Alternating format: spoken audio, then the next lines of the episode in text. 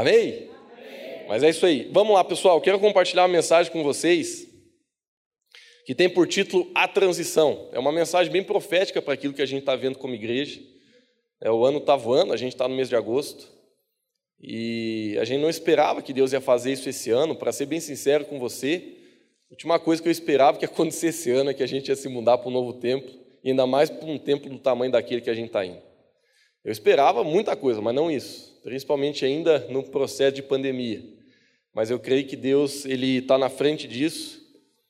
Né? Eu lembro que quando a gente estava tomando essa decisão, a pastora Neuci estava cuidando do netinho, né, do bem lá em Florianópolis, e ela não participou assim do corre, né, que a gente foi olhar o lugar. E a gente fez uma chamada de vídeo com os líderes da igreja, porque nós queríamos tomar uma decisão unânime se a gente ia encarar esse negócio ou não.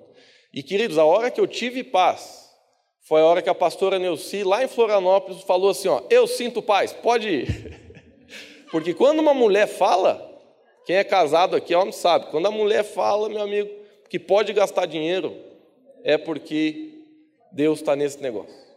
Então, depois que a pastora falou, eu não precisei fazer nenhuma oração mais, eu já sabia que Deus estava nesse negócio. Olha, querido, se você tiver algum dia uma dúvida assim, será que é Deus mesmo? Só lembre disso, a pastora tem paz. Então vamos seguir em frente. Mas a gente está vivendo um tempo de transição, e eu quero que você abra o seu coração, porque eu creio que Deus quer ministrar a sua vida nessa noite. Que eu creio, queridos, que essa transição não é algo só para a nossa igreja, não é algo só para o nosso corpo, não é algo só para nós como grupo mas é também um tempo de transição para nós como pessoas, como indivíduos, como seres individuais. Deus ele quer fazer algo no seu coração e na sua vida.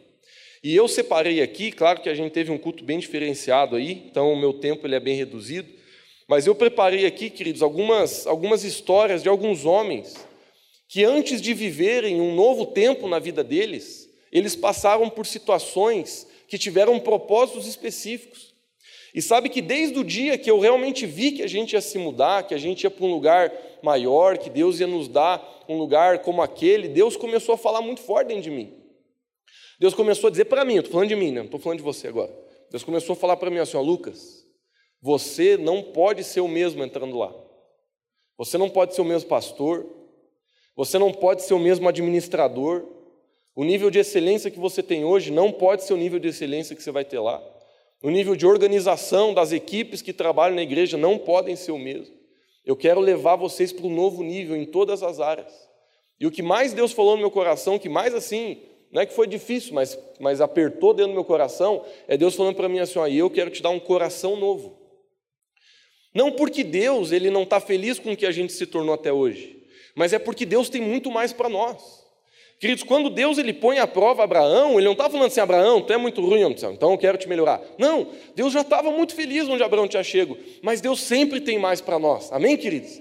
Deus sempre tem mais. Eu creio que nós, como igreja, nós não temos nem ideia do que Deus quer fazer através dessa casa nos próximos anos.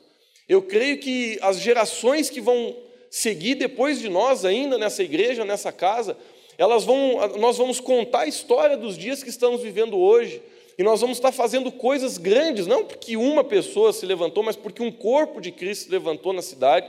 E a gente vai ver um avivamento transformando lajes e incendiando a nação do Brasil, mas porque hoje, querido, nós obedecemos ao Senhor e permitimos com que Ele mudasse o nosso ser e o nosso coração.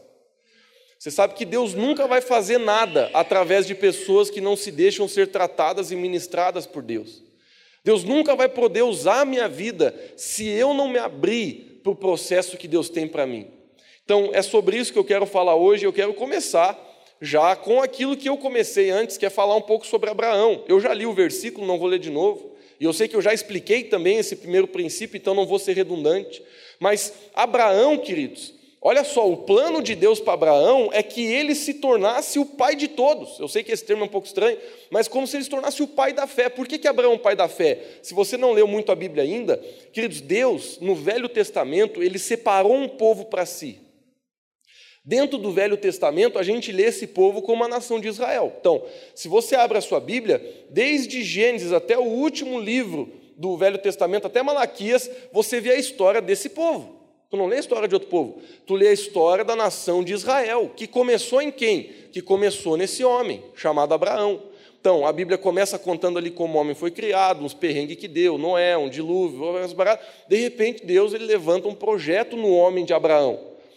Abraão era um homem de Deus, Abraão era um homem de caráter, Abraão era um homem ponta firme. Mas ainda assim, queridos, Deus ele foi lapidando o coração de Abraão. E Deus tinha um projeto maravilhoso para Abraão, mas Deus provou Abraão. Você sabe que é um pouco estranho e difícil às vezes para a gente entender por que, que Deus nos prova, porque Deus ele não vive no tempo, né? Deus ele, por exemplo, Deus ele já sabe o que você vai fazer antes de você fazer. Deus ele já sabia que Abraão não ia descer o, o facão no filho dele antes de ele descer, apesar de que Deus o impediu, né? Se você conhece a história, ele não chegou a matar Isaac. Mas a questão é, Deus ele nos coloca em provas, que Deus ele coloca em situações, eu creio que é para a gente mesmo poder desenvolver a fé e o caráter que a gente precisa desenvolver tu perceba. Eu não sei se você vê isso na sua vida, mas eu vejo na minha. Cada experiência difícil que eu passo na minha história, eu vejo a minha fé crescendo, se eu correspondo da forma correta. Então, às vezes, você pode pensar assim, Lucas, mas se Deus já sabe que você ia é, fazer o certo, por que, que Ele ainda assim. Por que, que Ele ainda assim permite? É porque você precisa crescer. As experiências de provação que você passa mudam eu e você. Por isso que a gente precisa passar. Porque não é Deus que quer saber, não é Deus que está curioso, ah, deixa eu ver se o camarada é bom mesmo. Não. Deus ele, Deus ele é soberano, Deus não está nem no trilho do tempo, Deus não anda nem no, no, no cronos, Deus ele anda, eh, Deus ele, a Bíblia diz que ele é o início e o fim. A Bíblia diz que ele vê o fim pelo começo, o começo pelo fim. Deus é muito mais soberano que a gente consegue explicar. Mas Deus ele nos coloca à prova para que o nosso coração seja transformado. E é só você olhar para os pepinos que você já passou. Né, na minha vida, cada dificuldade, por mais que eu sabia que Deus sabia se a minha decisão ia ser ruim ou boa, mas aquela dificuldade provou o meu coração para que eu melhorasse. Davi ele falou uma frase linda no Salmo, ele disse assim: Deus, prova-me e eu serei branco como a neve.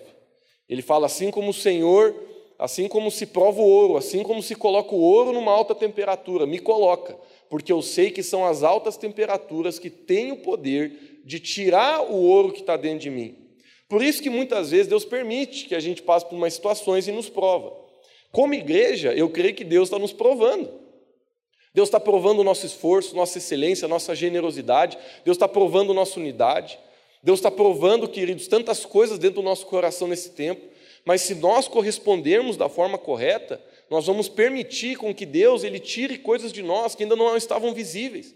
Quer eu acredito que nossa igreja ela vai viver um tempo de aceleração muito grande.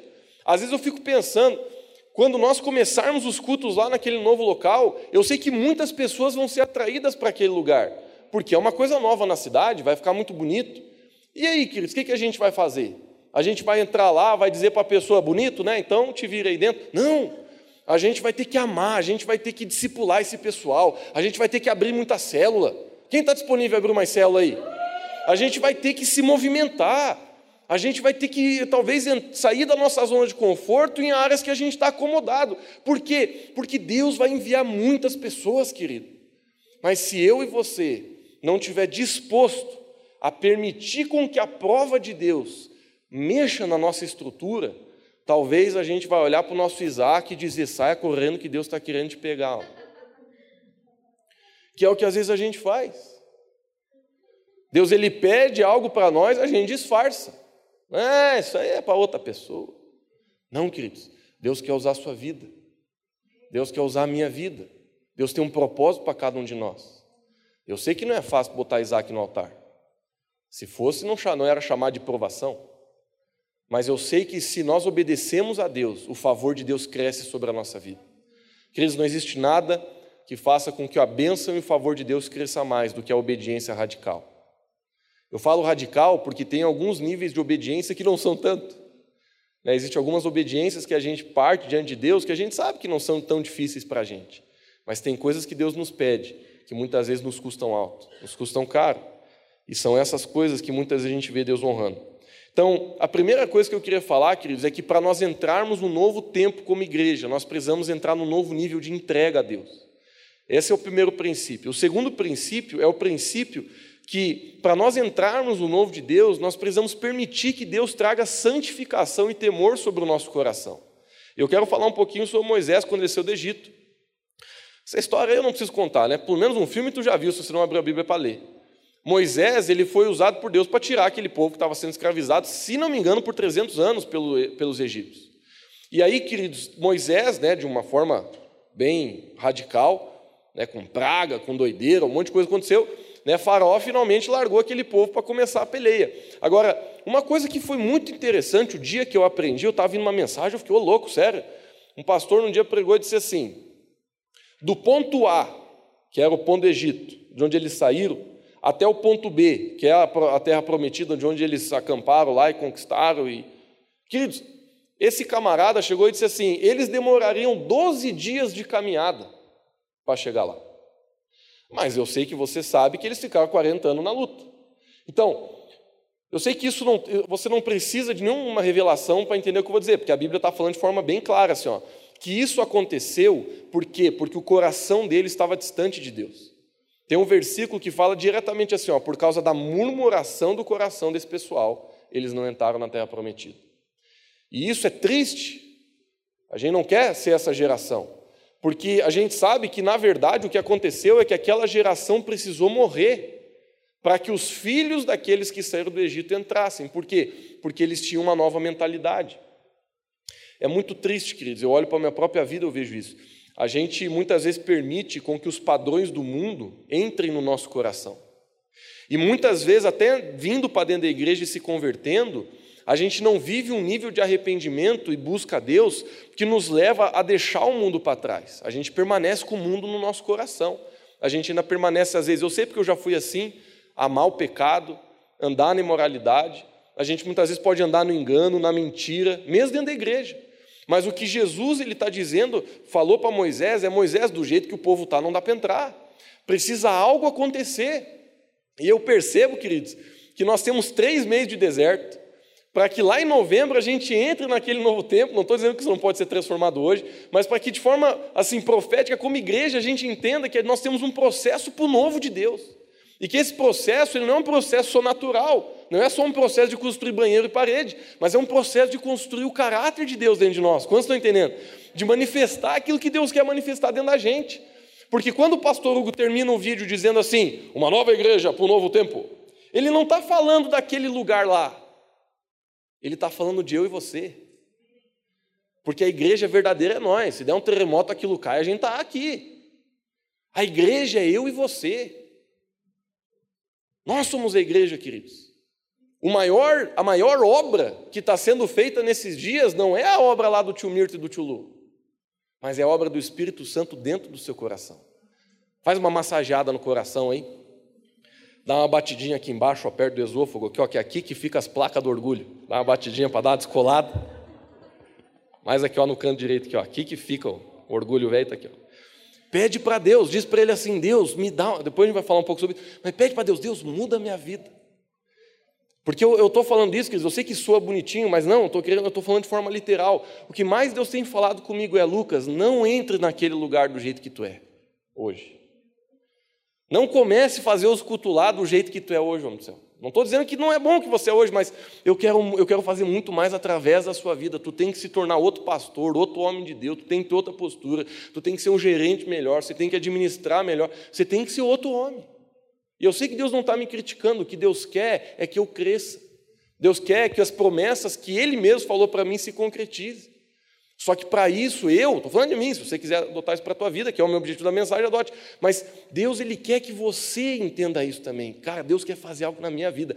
Moisés peleou com, aquela, com aquele pessoal. Teve uma vez, só para você entender o nível da peleia, ele ia ter um encontro com Deus, Deus chamou ele e subiu no monte. Mas aquele tempo não era assim que nem um moro do poço, que você sobe desce no mesmo dia. Era dias, muitas vezes, de caminhada. Só que eles acharam que Moisés ia demorar dois, três, quatro dias no máximo. Mas o homem passou uma semana, passou duas, passou três, nada de voltar. Aí o que, que o pessoal pensou? Morreu, morreu, caiu, bateu a cabeça, muita coisa podia acontecer, tinha animal selvagem.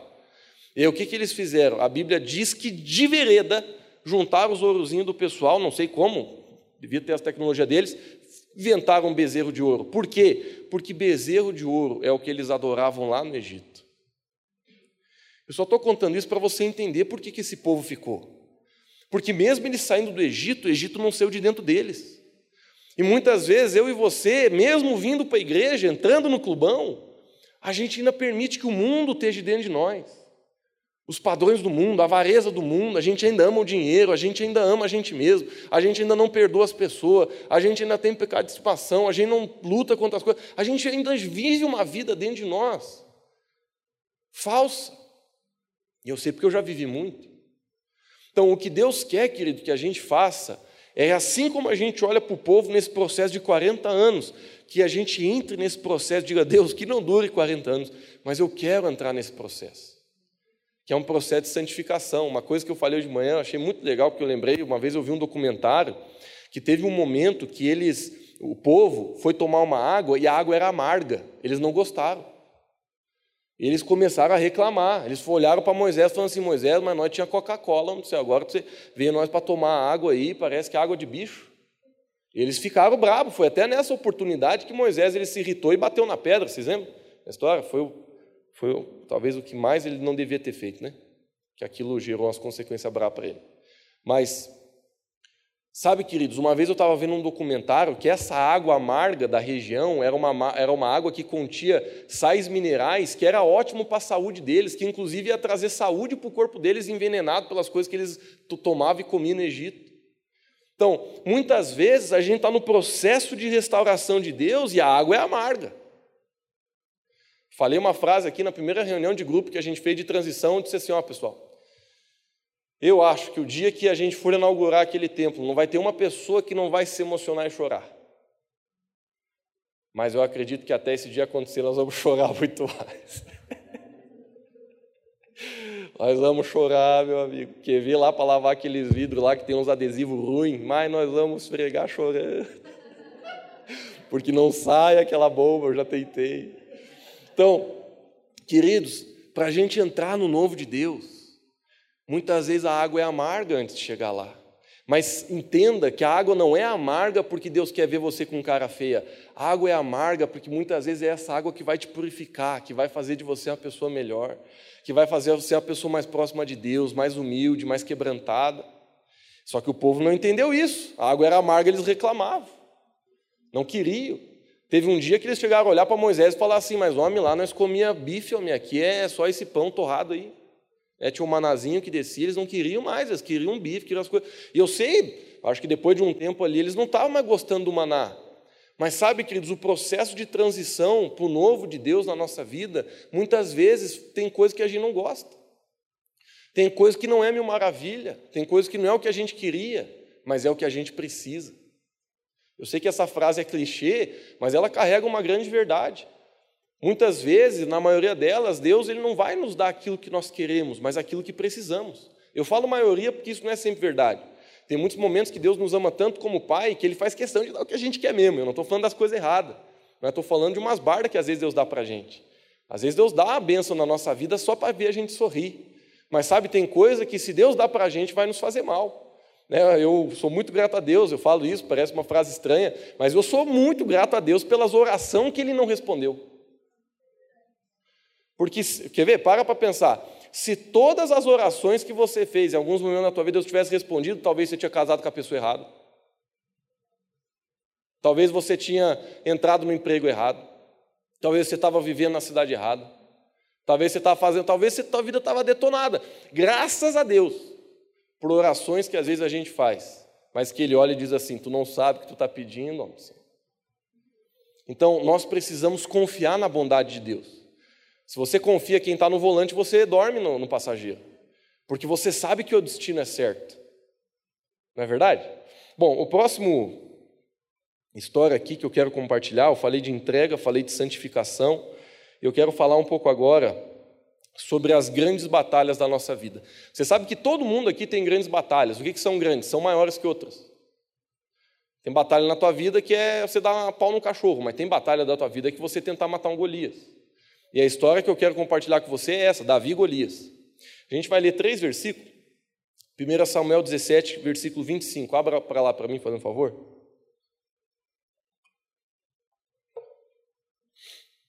Antes de ler, vou te contextualizar. A nação de Israel ia entrar em guerra com os filisteus. Só que o problema é que tinha um guerreiro dentro do exército filisteu que o bicho era muito forte e muito alto. O nome dele era Golias. Golias, ele tinha altura de 2,93 metros e de altura. Primeira vez que eu li a Bíblia como criança, né, falava o gigante, eu imaginava o Megazord do Power Rangers. Mas não, Moisés, é, Golias, ele era muito alto e a Bíblia diz que o bicho era bombadão, ele não era... Porque hoje em dia, o pessoal alto é magro, né? Dificilmente você vai ver um cara de dois metros gordão. Você vê um cara de dois metros, uma ripa. Mas a Bíblia diz que não, que, que Golias ele não era só alto, o bicho tinha 2,93 metros. Está lá na Bíblia, é só tu ler, fala em, em côvado, mas se você calcular lá no Google, vai dar 2,93 metros, eu sei porque eu fiz isso. Então, 2,93 metros o peão tinha, e a Bíblia diz que só, só a ponta da lança dele pesava 70 quilos. A ponta da lança. Querido, se eu for fazer um supino na academia, eu não levanto. 70 quilos. Então, o homem era forte, o homem tinha pressão. E ele chegou, beitou o peitaço na galera e falou assim: ó, o negócio é o seguinte, não vamos se arrancar aqui orelha, braço. Vocês escolhem um guerreiro aí do exército de vocês para lutar comigo. Quem ganhar esse ringue aí, a outra nação fica escravo da outra. Querido, se você ler na tua Bíblia, durante 40 dias, ninguém teve coragem de pular em Golias. Primeira vez que eu li a Bíblia, eu achei que isso tinha acontecido numa tarde. Não. Foram 40 dias. Todos os dias, quando o sol velho raiava, Golias ia para frente do exército e intimava, debochava. Como é que é? Não vai vir ninguém, vocês são os fracotes mesmo. Davi, muitos dizem que ele nessa época devia ter uns 17 anos, estava lá cuidando de ovelha, não estava listado no exército, não fazia nada. De repente o pai dele chegou e disse assim: Ó, oh, céu, mandei já um WhatsApp lá para o general, não está pegando serviço, preciso que você vá lá para saber se os piá velhos estão vivos, o que está acontecendo. Já faz 40 dias que estão lá, não se decide nada, o que está acontecendo? Aí o pai de Davi Gessé fez ali um, um, uma marmitinha e falou assim: vai levar para os teus irmãos, mas na Bíblia está dizendo de forma clara que o que Gessé queria não era que eles levassem o queijo lá, era saber se a piazada estava bem. E aí a Bíblia diz que Davi, obediente, foi. Quando Davi chega lá, ele se depara com esse cenário. Oh, o que, que deu? Aí ele vê Golias lá dando risada do outro lado. E Davi, como era um homem de Deus, ele começa a se indignar. Vamos ler o texto? 25.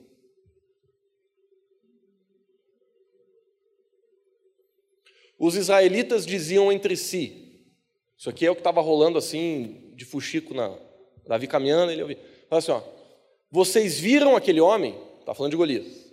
Ele veio desafiar Israel. O rei dará grandes riquezas a quem o vencer. Ó, o cara ia ganhar na mega. Também lhe dará sua filha em casamento. Opa! Já é alguma coisa. E lhe isentará de impostos em Israel a família de seu pai. Se fosse no Brasil, só esse já estava bom. Então, a recompensa era grande. E Davi começou a olhar, e olha, coloca o próximo versículo, como o bicho é liso. Davi perguntou aos soldados que estavam ao seu lado: O que receberá o homem que matar esse filisteu e salvar a honra de Israel? Aí ele já estava indignado, né? já estava com sangue nos olhos. Quem é esse filisteu incircunciso para desafiar o exército de Deus vivo? Ele já estava com sangue nos olhos. Aí olha o terceiro, o próximo versículo ali. Repetiram a Davi o que haviam comentado e lhe disseram: É isso que receberá o homem que matá-lo. Queridos, presta atenção. Davi ele se movimentou não só porque ele entendia que aquilo não podia acontecer correndo de Deus, mas porque ele viu uma porta se abrindo diante dele. Davi conhecia as promessas de Deus para a vida dele.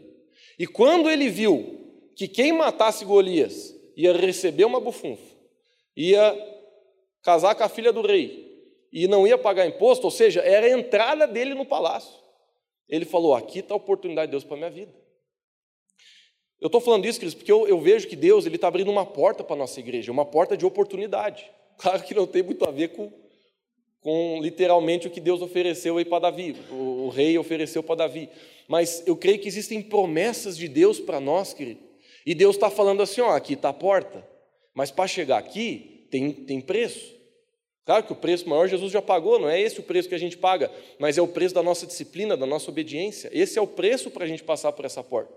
E eu sei que muitas vezes a porta, ela não é uma porta de abrir de madeira, ela é um gigante de 2,93 metros de altura. Mas o que que Golias que desculpa, o que que Davi viu? Ele viu uma oportunidade profética para a vida dele. Claro que o resto da história você já conhece, não é o meu objetivo contar, mas você sabe que Davi, ele matou o cara. Ele foi lá falar com Saul, Saul de vereda não quis deixar ele ir. Ele olhou bem no grão dos olhos de Saul e disse assim: "Ó, deixa eu contar uma história, minha chefia. Quando eu cuidava de ovelha, um dia se apareceu um urso lá, matei o urso. Quando ele falou isso, acho que Saul olhou para ele e disse assim: "Ô louco, regalou os olhos, mas era tanta convicção que ele falava que ele via que não era mentira. Ele olhou nos olhos do grão, de, no grão dos olhos de Saúl e disse assim: Vou te contar mais uma história. Uma vez eu estava lá cuidando das minhas ovelhas e apareceu um leão. Abocanhou uma ovelha minha. Pois eu. Está na Bíblia, tá? Dessa, desse jeito. Com a ovelha na boca. Davi foi lá e matou o leão e salvou a ovelha. Não estou exagerando, não estou aumentando. Leia na sua Bíblia. Quando Davi falou isso, eu creio que Saul olhou com os olhos regalados, olhou para o general, olhou para o ministro da Casa Civil, olhou para. Falou, acho que o Piazão aí, pelo menos uma história nós vamos ter para contar. Eu sei que eu não quero entrar em muito detalhe, mas eu não empresto meu carro para quem eu não confio, que vai bater. Saul ele ofereceu sua armadura para Davi. Eu acredito que Davi tinha tanta convicção e fé naquilo que ele falou que Saul acreditou nele. Senão ele não ia, não ia emprestar a armadura para não voltar mais. A armadura do rei era mais top, cara. Não era o que chute, entendeu? Era a mais top. E ele falou: pode usar se tu quiser, cara, porque eu acho que tu vai precisar. Mas Davi vestiu, não gostou, tirou e falou: ah, essas coisas aí não é para mim. Eu sou do jeito antigo. Pegou estilingue, pedrinha e foi. O resto da história tu conhece, o bicho acertou a fonte do cara. O que eu entendo da Bíblia, né, não estou dizendo que eu estou certo, mas eu acredito que a pedrada desmaiou o bicho, porque a Bíblia diz que ele saiu correndo, subiu em cima, pegou a espada dele e cortou a cabeça. Eu, achei que, eu acho que Golias já estava voltando assim, ele falou, começou a serrar o osso do pescoço. Por quê? Porque o bicho ia acordar, e daí não sei se Deus ia liberar outra pedra, né, para acertar ali. Isso é só uma, uma teoria minha. Mas se você ler na sua Bíblia, a Bíblia só diz que ele morreu depois da, de cortar o. A Bíblia diz assim, ó, e, e Davi acertou a fonte e ele caiu. A Bíblia só diz isso. Aí a Bíblia diz, da, olha o termo que faz eu pensar isso, e Davi apressando-se, é assim que a Bíblia diz. E Davi apressando-se, subiu em cima de Golias e esfaqueou o homem. Mas sabe, queridos, o princípio que eu quero trazer para você é: todos nós temos um Golias. Todos nós. Nós temos alguma área específica que a gente sabe que é mais braba que outras. Não é verdade? Para muitos é uma depressão, para muitos é uma situação familiar, para muitos é um pecado específico, para outros é uma situação financeira, para outros é uma realidade no passado, para outros é um perdão que não consegue dar. Eu sei que todos nós, quando nós perguntamos para Deus, Deus, qual que é a minha grande luta? Deus mostra, a gente sempre vai ter Golias na nossa vida. São lutas específicas pelo qual, se a gente não vence, a gente não avança. E eu creio, queridos, que Deus ele está ele, ele tá derramando uma graça sobre nós como igreja e para a sua vida, para que você enfrente o seu Golias nesse tempo. Eu não estou dizendo que naquele tempo lá não vai ter Golias, vai ter mais. Porque quanto maior a gente cresce, mais desafio tem. Mas o que Deus quer, queridos, é que a gente vá vencendo estágio. Você sabe que eu sempre fui um cara que gostei de jogar videogame. E o legal do videogame é que toda fase tem um chefão no final. Mas para você passar para a fase 2, você tem que vencer o chefão da fase 1. Um. Quem aqui já jogou um videogame desse jeito aí? Pelo menos a pesada me ajuda. Então, se você quer passar para a fase 2, você caminha a fase 2 e chega o chefão, ele é mais fraquinho. Aí você mata o chefão, tu vai para a fase 2. Aí na fase final da fase 2 tem o chefão 2, que é um pouco mais forte. E geralmente o jogo acaba você vencendo o grande chefão. Assim é com muito filme também. Mas eu sei que eu sei que o meu exemplo é o pior possível, mas eu quero mostrar para você, queridos, que muitas vezes na nossa vida a gente vai enfrentar esses chefão, que são áreas da nossa vida que muitas vezes aqui na Bíblia são simbolizadas sim por Golias. São grandes guerreiros que gritam as mentiras de Satanás nos nossos ouvidos. Eu sei que um dos maiores ataques de Golias não era usando a lança dele, mas era com as palavras dele. Você vê que Golias ele conseguiu paralisar um exército não dando um único golpe. Foi só com o que ele falava. Ele falava: vocês vão morrer, vocês não vão conseguir, vocês vão apanhar. E muitas vezes essa é a voz de Golias dentro de você, você não vai conseguir, você não vai chegar lá, você não é suficiente, você não consegue, teu passado é maior, sabe? E ele vai gritando na, tua cabeça que você nunca nem sai do lugar onde você está, porque você acha que tu vai morrer no momento que você tirar a cabeça para fora. E você fica naquele lugar de medo insegurança, que Satanás vibra quando a gente entra. Mas Davi não. Eu amo essa história, uma das histórias que eu mais amo na Bíblia, eu até tenho que me cuidar para não gastar muito tempo nela. Porque Davi, ele não precisava fazer o que ele fez, ele nem do exército era. Quer era tão fácil para Davi entrar naquela galera e dizer assim: ó, cada um com seus problemas. Eu vim aqui trazer o queijo, o queijo eu vou entregar.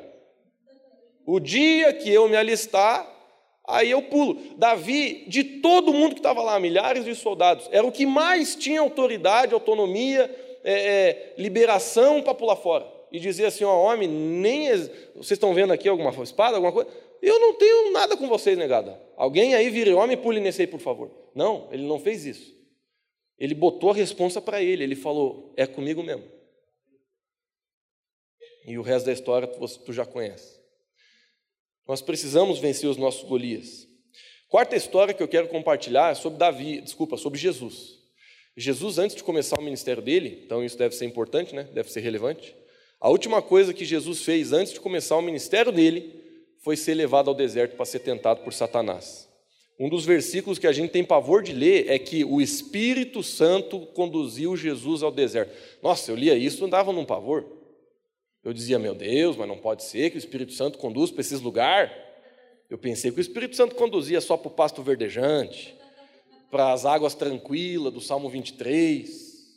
Como assim? Jesus, Espírito Santo conduziu o bicho para o deserto. Mas a Bíblia fala, Jesus, o Espírito Santo conduziu Jesus lá para ser tentado. E dentro dessa tentação, eu sei que isso é uma, é uma ministração em si, a gente não tem tempo. Existiu três níveis de tentação pelo qual Jesus ele teve que vencer: no corpo, na alma e no espírito. A primeira, ele tinha fome aonde? No corpo.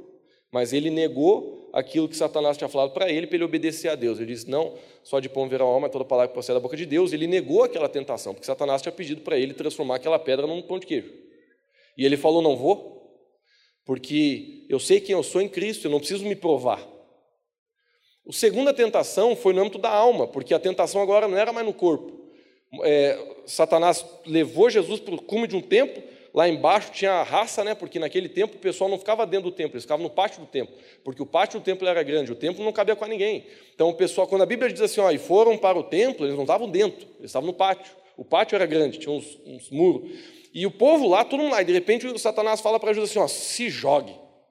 Porque a hora que você se jogar, a Bíblia diz, Satanás ele usou até a Bíblia. Ele falou: a Bíblia diz que os teus anjos você dará ordem. Mas de vereda eles vão lá e vão te catar no, no ar. Era um negócio meio Matrix. E aí, tu imagina, queridos, a tentação. Jesus já pensou assim: nossa, mas vai subir meu seguidor, cara, no Instagram, no Facebook. Eu vou ser famoso. Imagina, na frente de todo mundo, os anjos vêm e pousar eu na suavidade. Só que o que, que Jesus falou? Não, não tentarás o Senhor teu Deus. Por quê? Porque Jesus sabia quem ele era, ele não precisava se mostrar para as pessoas. E essa tentação a gente vive na nossa vida, né? Satanás ele fala para você: imagina se você tiver dinheiro, cara. Não estou dizendo que dinheiro é ruim, né? Queremos, né? Estamos precisando, inclusive. Não estou dizendo que é ruim. Mas, às vezes, Satanás ele vem com essa mentira que se você tiver tal carro, se você tiver tal ministério, se você tiver isso, se você tiver aquilo, e a gente entra nessas ladainhas, a gente cai. Mas o terceiro nível de tentação não foi no corpo e não foi na alma, foi no espírito, porque Satanás levou ele para cima de um, do monte, mostrou os reinos da terra e disse assim: Tudo isso me foi dado eu dou para quem eu quero. Ó, presta atenção. Satanás falou que tinha sido dado para ele. Quem deu para ele? O homem. Adão, quando pecou, ele deu a chave dos reinos da terra para. Quando você lê a Bíblia, Deus ele olhou para Adão e falou assim: Adão, é teu, dá nome para os bichos, faz o que você quiser, reina sobre a terra. Deus ele deu o reinado da terra para o homem, tanto que até hoje ele não tomou. Aí Jesus, homem, muita gente não entende, eu não tenho tempo para explicar por que Jesus teve que vir, porque só um homem podia fazer a coisa correta. Por isso que ele não fez lá do céu, porque Deus ele deu para o homem, Deus não ia contra a sua própria palavra. Você está entendendo? Então, Jesus ele veio no mundo por quê? Porque o mundo é dos homens. E os homens deram para Satanás a autoridade. Por isso que Satanás, ao encontrar Jesus, ele falou: Foi me dado, eu dou para quem eu quero. Se você prostrado me adorar, se você prostrado me adorar, eu vou te dar.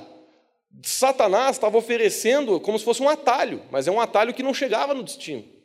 O que, que Jesus falou? Somente ao Senhor teu Deus adorarás e somente a Ele darás culto.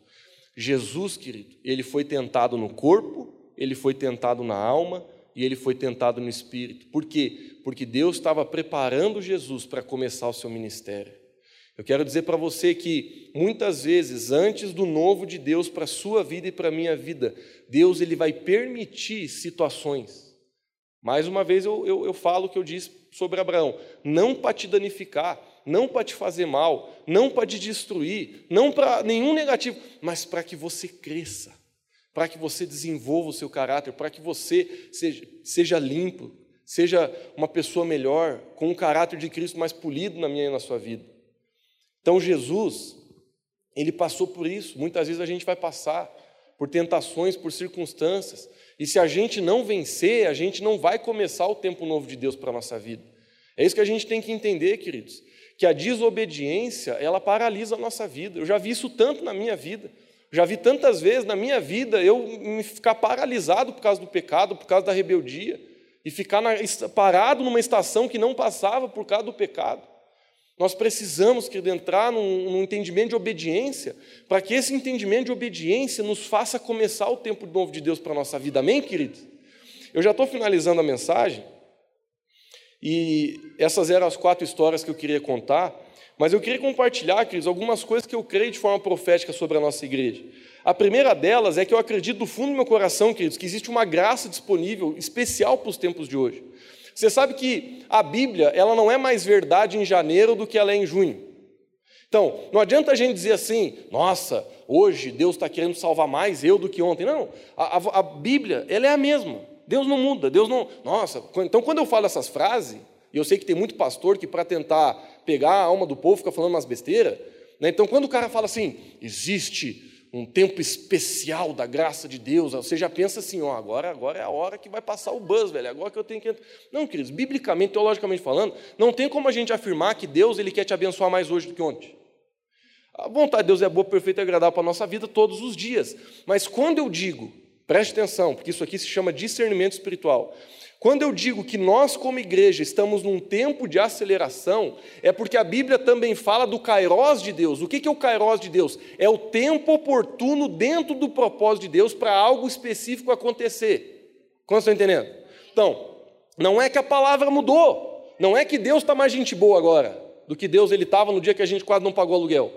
Deus ele está gente boa todo dia. Mas a questão, queridos, é que como igreja, e se você quiser surfar nessa onda, ela já está vindo, é só se prontificar. Você vai ver, queridos, que nós, como igreja, estamos passando por um tempo de aceleração do crescimento da graça de Deus na nossa vida. Então, por isso que eu quero dizer que você que é líder de célula, acelere com a sua célula.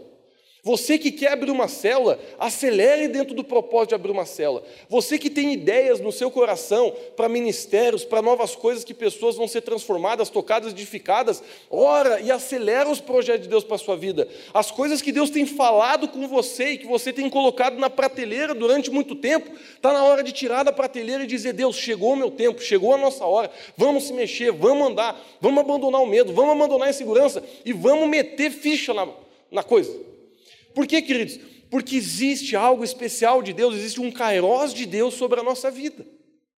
Existe um, um tempo de aceleração, é um tempo profético para nós como igreja. Isso é tão fácil para ver, porque sabe, queridos, nós humanos, falando assim parece que tem alienígena, né? Mas nós humanos, nós temos uma tendência de sempre supervalorizar o natural. Nossa, novo tempo. Olha lá, como é que vai ser, e isso e aquilo, a gente fica focando, né? Ó. Oh. Mas sabe, queridos, eu aprendi lendo a Bíblia que sempre quando Deus faz algo no natural, na verdade o foco dele está no espiritual. E não o contrário. Sempre quando Deus ele fazia algo na nação de Israel, por exemplo, no Velho Testamento, um grande momento de libertação, de mudança, de bênção, na verdade o foco de Deus não era aquela benção. O foco de Deus é o que ele queria fazer naquele povo através daquela porta.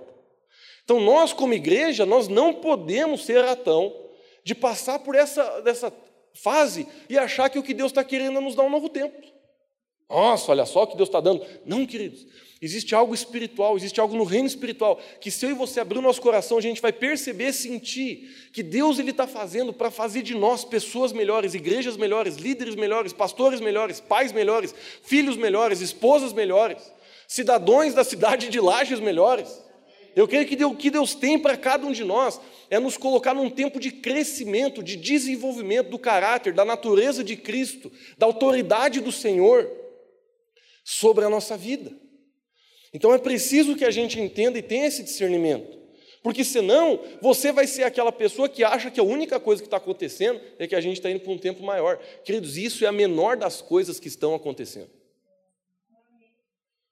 Porque a maior obra que eu creio que Deus está fazendo nessa igreja é dentro dos nossos corações. Porque é um tempo profético para mim e para a sua vida. É um tempo que Deus ele quer realizar muitas coisas. Eu creio que Deus quer nos dar uma nova mente e um novo coração. Lá em Lucas capítulo 5, versículo 33 a 39, a Bíblia diz assim: ó, Ninguém coloca vinho novo no odre velho, porque senão o vinho novo arrebenta e os odres velhos se derramam, e os odres se perdem. Vinho novo deve ser colocado em odres novos, e ninguém deve, depois de beber um vinho velho, deseja vinho novo, porque diz: o velho é melhor. Mas sabe, queridos, eu sei que muitos aqui já ouviram mensagens sobre esse tema. A Bíblia é clara e nos dá uma analogia, Jesus mesmo estava falando, que você não podia colocar o vinho, que é a representação do novo de Deus, da unção de Deus, da graça de Deus, num odre, que é a representação da nossa forma de pensar, da nossa mente, do nosso coração. Jesus está dizendo assim: ó, o que Jesus está querendo explicar? Gente, se você coloca algo novo, um vinho novo, numa mentalidade velha, não vai dar certo. Não, a, a, a conta não vai bater. Em outras palavras, não adianta Deus ele liberar uma coisa nova sobre a minha vida, se eu não estou disposto a mudar a minha forma de pensar. Porque se eu não mudo a minha forma de pensar, aquela bênção de Deus na minha vida, na verdade, ela pode destruir comigo. Nós precisamos de uma nova mente. Nós precisamos pedir, Deus, me dá uma mentalidade do reino, me dá uma mentalidade empreendedora, me dá uma mentalidade rica, me dá uma mentalidade do reino, Senhor que eu não olho mais para a escassez, mas eu olho para as tuas provisões. Me dá uma mentalidade bíblica. Tira as mentiras da minha cabeça. Tira os enganos do meu coração. Muda a minha mente. E a Bíblia fala, queridos, eu amo esse versículo aqui, eu creio que ele é muito profético para nós. Lá em Salmo capítulo 51, versículo 10, a Bíblia diz assim: E dar-vos-ei um coração novo, e porei dentro de vós um espírito novo, e tirarei da vossa carne o coração de pedra, e vos darei um coração de carne. Queridos, olha só a promessa de Deus para mim e para você. Deus, Ele quer nos dar um coração novo. Queridos, essa foi a primeira coisa que Deus falou para mim depois que a gente decidiu se mudar. Quando eu estava orando, Deus falou para mim: Eu vou te dar um coração novo. Eu preciso que o teu coração seja novo. E eu creio, queridos, que como igreja, Deus quer nos dar um novo coração. Nós vamos amar muito mais as pessoas do que a gente amou. A gente vai cuidar das pessoas muito mais do que a gente já cuidou. Os princípios e os valores do reino de Deus vão ser muito maiores do que jamais foram na nossa igreja. Eu não estou dizendo que estava ruim, só estou dizendo que a gente vai ter um novo coração. Deus quer nos dar uma nova mente, Deus quer nos dar um novo coração, porque para o novo de Deus a gente precisa ter um odre novo. E para o novo de Deus, a gente precisa deixar que Deus coloque em nós um coração novo. A gente vê que Jesus aqui está fazendo uma analogia, a palavra de Deus está falando que existe um coração de pedra. Quantas vezes eu olhei para dentro de mim e o que eu encontrei lá foi uma pedra. O que é pedra? Não muda. Orgulho. Mas Jesus ele falou: Quero te dar um coração de carne. Uma vez Deus falou para o profeta Jeremias, acordou ele na madruga, levou ele para um lugar lá onde tinha um olheiro fazendo uns vasos, e ele diz assim: Olha para o olheiro aí, Jeremias. Jeremias olhou e Deus falou assim: Quando que eu vou poder fazer assim com você, com a nação de Israel? E Jeremias olhava o olheiro pegando o barro e moldando conforme a sua vontade. Isso é um coração de carne. É quando a gente está na presença de Deus e a gente está dizendo: Jesus, é o Senhor que tem que me formar. É o Senhor que tem que falar como que eu tenho que ser. Não é eu. Então, ter um coração de carne, um novo coração, não é literalmente você muitas vezes olhar para dentro de ti e dizer, nossa, eu sou ruim, mas é você entender que Deus ele quer te moldar a forma dele. E para finalizar, queridos, sei que o tempo já está acabando, Eu creio que Deus ele também quer nos dar uma postura nova de avanço e de ataque. Lá em Mateus capítulo 16, versículo 18 e 19, a Bíblia diz assim: Pois também eu te digo que tu és Pedro. Aqui, Jesus estava numa indagação com Pedro ali, Pedro tinha acabado de ganhar uma moral forte com Jesus, né? Porque aí Jesus ele tinha perguntado para o pessoal, senhor pessoal, quem estão dizendo que eu sou aí? Aí uns diziam, ah, uns dizem que você é Moisés, outros dizem que você é um dos profetas, outros dizem que você é Elias, outros dizem que isso, outros dizem que você é o Batman, outros dizem que você é o Superman. Aí eles falam, mas quem vocês dizem que eu sou? Aí Pedro ganhou uma notinha, ele falou assim: Tu és o Cristo, o Filho do Deus vivo. Aí Jesus começou a falar isso aqui, ó. Pois também eu te digo, Pedro, que tu és Pedro, e sobre essa pedra edificarei a minha igreja. Ele está falando de Jesus, né? não de Pedro. Tem muita gente que acha que Pedro é a pedra da igreja, não. E as portas do inferno, ó, esse é o termo que eu puxei para a gente ler aqui. E as portas do inferno não prevalecerão contra ela. Eu te darei as chaves do reino dos céus, e tudo que ligares na terra será se ligado nos céus, e tudo que desligares na terra também será se desligado no céu.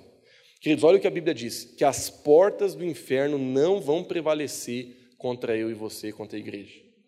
Qual que é a lógica? A lógica é que quem está na porta tentando entrar é quem está atacando, não quem está defendendo. Mas muitas vezes nós, como cristãos, por causa do pecado, da insegurança, do medo, de tantas outras coisas, a gente assume uma postura na nossa vida de estamos apanhando. Meu Deus do céu, Satanás se levantou, levante do capeta, nem, não fale que chama. Lucas, não fale que chama. Por quê? Porque a gente tem medo, a gente não crê no versículo que diz que maior é o que está em nós do que aquele que está no mundo. Isso é tão verdade que quando endemonia tem gente que começa a se afastar, assim, alguém. Faz tempo que ninguém demonia aqui dentro, não sei o que aconteceu. Mas tinha um tempo na igreja que caía mais gente demoniada aqui dentro. Não sei se os demônios estão mais escondidos dentro do povo. Mas eu lembro, queridos, que às vezes alguma pessoa ficava possessa. Nossa, pessoal que não estava em dia com o devocional já começava. Por quê, queridos? Porque uma pessoa que não está com autoridade ali em Cristo, ela, ela não tem uma posição de ataque, ela tem uma posição de recuo. Mas o que a Bíblia está querendo dizer é que nós estamos atacando, queridos. Eu creio, eu sei que o reino de Satanás está aí. Esses dias eu estava conversando com uma pessoa, mataram gente para caramba em lá nos últimos meses, né? Um monte de assassinato homem batendo em mulher. Tanta coisa acontecendo na cidade. O reino de Satanás está aí. O que, que Deus quer para mim e para a sua vida? Que nós nos levantamos como igreja para atacar o reino das trevas, para ajudar quem está com o casamento destruído, para ajudar quem está nas drogas, para ajudar quem está no pecado, para ajudar quem está no engano, para fazer projeto social que vai transformar a cidade, que vai tirar a gente da pobreza, que vai mudar a mentalidade do povo, que vai fazer prosperar, que vai entender reino, que vai entender Deus. Deus ele chama eu e você, queridos, para nós sermos uma igreja que vai atacar os portões do inferno em lajes. Mas para isso a gente precisa de uma postura. Ouça com aquele carinho. Ouça com aquele carinho. Nós não podemos, querido, como cristãos, ficar só que nem cemitério recebendo. Você precisa perguntar a Deus qual que é a minha parte, o que, que eu tenho que fazer. Eu sei que não é para todo mundo, mas muita gente aqui, Deus está falando para você abrir célula, tu está esperando demais. Tem muita gente aqui que Deus está falando para você evangelizar vizinho, tu não está batendo nessa porta. Tem muita gente que Deus está dizendo, cara, faz isso, faz aquilo, faz aquele outro. Olha, aquele, aquela pessoa está precisando de Jesus, aquela pessoa está. E a gente está esperando, queridos, vai para o ataque. Vai para o ataque. Não fica com medo. Você tem que entender, queridos, que nós estamos num tempo onde nós não podemos esperar. Nós não podemos ficar apáticos, nós temos que dizer, Deus, usa a minha vida, eu quero ser usado. E a última coisa, agora, em definitivo, eu creio que Deus também quer nos colocar no novo nível de excelência e de coração de servo. Lá em Filipenses 2, 5, 7 diz assim: Seja a atitude de vocês a mesma de Cristo Jesus que, embora sendo Deus, não considerou que o ser igual a Deus era algo o que devia pegar-se, mas esvaziou-se a si mesmo, vindo a ser servo, tornando-se semelhante aos homens. Se a gente quiser analisar esse versículo, a gente, a gente senta, pede uma pizza e fica conversando horas, cara. Porque olha o que, olha o que a Bíblia está dizendo. Que a gente deve ter a mesma atitude de Jesus. O que, que Jesus teve? Embora sendo Deus, não considerou que o ser igual a Deus era algo que devia se apegar. O que, que a Bíblia está dizendo? Que mesmo, mesmo Jesus, sendo o ser mais importante do universo, ele não quis se considerar essa nessa importância toda, mas veio para a terra, se ajoelhou na frente de um homem, pegou um pano e começou a limpar os pés dele.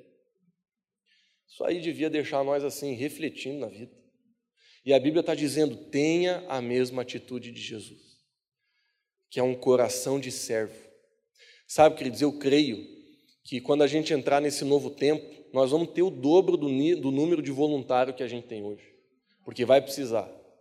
Eu creio que nós vamos ter, assim, ó, os ministérios da nossa igreja vão ter muito mais gente do que a gente tem hoje, porque muitos vão ser despertados a servir, a ajudar, a fazer o que pode, a meter pressão mesmo. Por quê, queridos? Porque Deus, Ele quer ativar eu e você. Sabe, esse coração de servo, como a gente propriamente leu na Bíblia, não é um lugar de você se achar, não é um lugar de você se aparecer, mas é um lugar que você entende o teu papel no reino, você entende que Deus ele quer fazer através de você. Queridos, eu vejo tantos projetos sendo implementados nesse novo tempo, projetos esportivos abençoando a cidade, levando as pessoas para o Evangelho, movimentos de jovens. Queridos, a gente tem tantos projetos que Deus tem feito nascer no nosso coração já agora. E eu creio que no tempo certo cada um deles vai vir para a realidade. Mas o que eu quero dizer, queridos, é que Deus não vai usar. Estou tentando, mas tentar de ver. Eu. Eu, eu, assim, queridos, vou confessar para vocês. A gente está acostumado com isso, com criança chorando. Né? Então, quando a gente vai pregar, quando a criança começa a chorar, eu começo a intensificar a voz, coloco o microfone mais perto para ver se eu venço. Vai ter dia que não dá, hoje não deu. Mas, sabe, queridos, eu creio que nesse novo tempo, Deus ele vai despertar um coração de servo muito maior dentro de nós. Por quê? Porque você, percebe assim, todo mundo que está trabalhando já está dando muita coisa. A gente precisa de pessoas novas, que ainda não estão com a mão no arado. Talvez é você que está ouvindo essa mensagem dizendo assim, Lucão, até agora no céu, eu venho no domingo vou para casa. Talvez Deus ele vai já começar a colocar no teu coração um lugar onde você vai poder servir e exercer os dons que Deus te deu. Queridos, eu creio que Deus quer nos dar um padrão de excelência muito maior que a gente tem hoje sabe? De não ter copo no chão, não ter sujeira, das coisas ser impecáveis, de a gente ter um nível de excelência dentro da igreja, de organização. As pessoas vão entrar na igreja e vão dizer: nossa, que pessoal organizado, que pessoal excelente, que pessoal que não brinca em serviço. Não é assim que a gente sonha na igreja ter. Não porque a gente quer ser melhor que os outros, não, queridos, porque eu creio que esse é o padrão do reino de Deus. Eu não consigo imaginar que o reino de Deus é uma coisa desorganizada, onde o pessoal é preguiçoso, onde o pessoal não está querendo servir, faz de qualquer jeito. Eu não consigo imaginar que o reino de Deus é assim. O reino de Deus é um lugar onde a excelência predomina. E o que é importante a gente entender sobre excelência é que ser excelente não é ser melhor que outra pessoa. Ser excelente é você fazer o seu melhor. Deus nunca olhou para uma pessoa na Bíblia e diz assim: ah, tu é pior que aquele ali, não está me agradando. Não. O que Jesus muitas vezes manifestou é uma indignação pela porquice da pessoa. Por a pessoa não dar o seu melhor, para a pessoa ficar fazendo as coisas de qualquer jeito. Chega atrasado de qualquer jeito. Faz as coisas tudo de qualquer jeito. O que, que nós precisamos, querido? Dar o nosso melhor. E o nosso melhor, cada um sabe o que, que é. Tem pessoas que eu sei que elas, o melhor delas às vezes não é o meu melhor, eu tenho que respeitar. Mas a gente precisa compreender que ser excelente é permitir com que uma natureza de Deus se manifeste através de nós, que é de dar o melhor. Deus, tudo aquilo que o Senhor me deu, eu quero usar para que o teu reino cresça, para que a nossa igreja desenvolva e para que a tua vida seja manifesta no coração das pessoas ao meu redor. Amém, queridos? Eu creio que Deus ele tem um novo tempo para nós, mas eu finalizo a, a, a fala com a ideia principal daquilo que eu queria transmitir para vocês nessa noite. A maior obra que está sendo feita na nossa igreja não está acontecendo lá na BR, está acontecendo dentro do teu coração. E é essa a que mais a gente quer celebrar é ver pessoas sendo transformadas, ver o nosso caráter sendo transformado. Amém?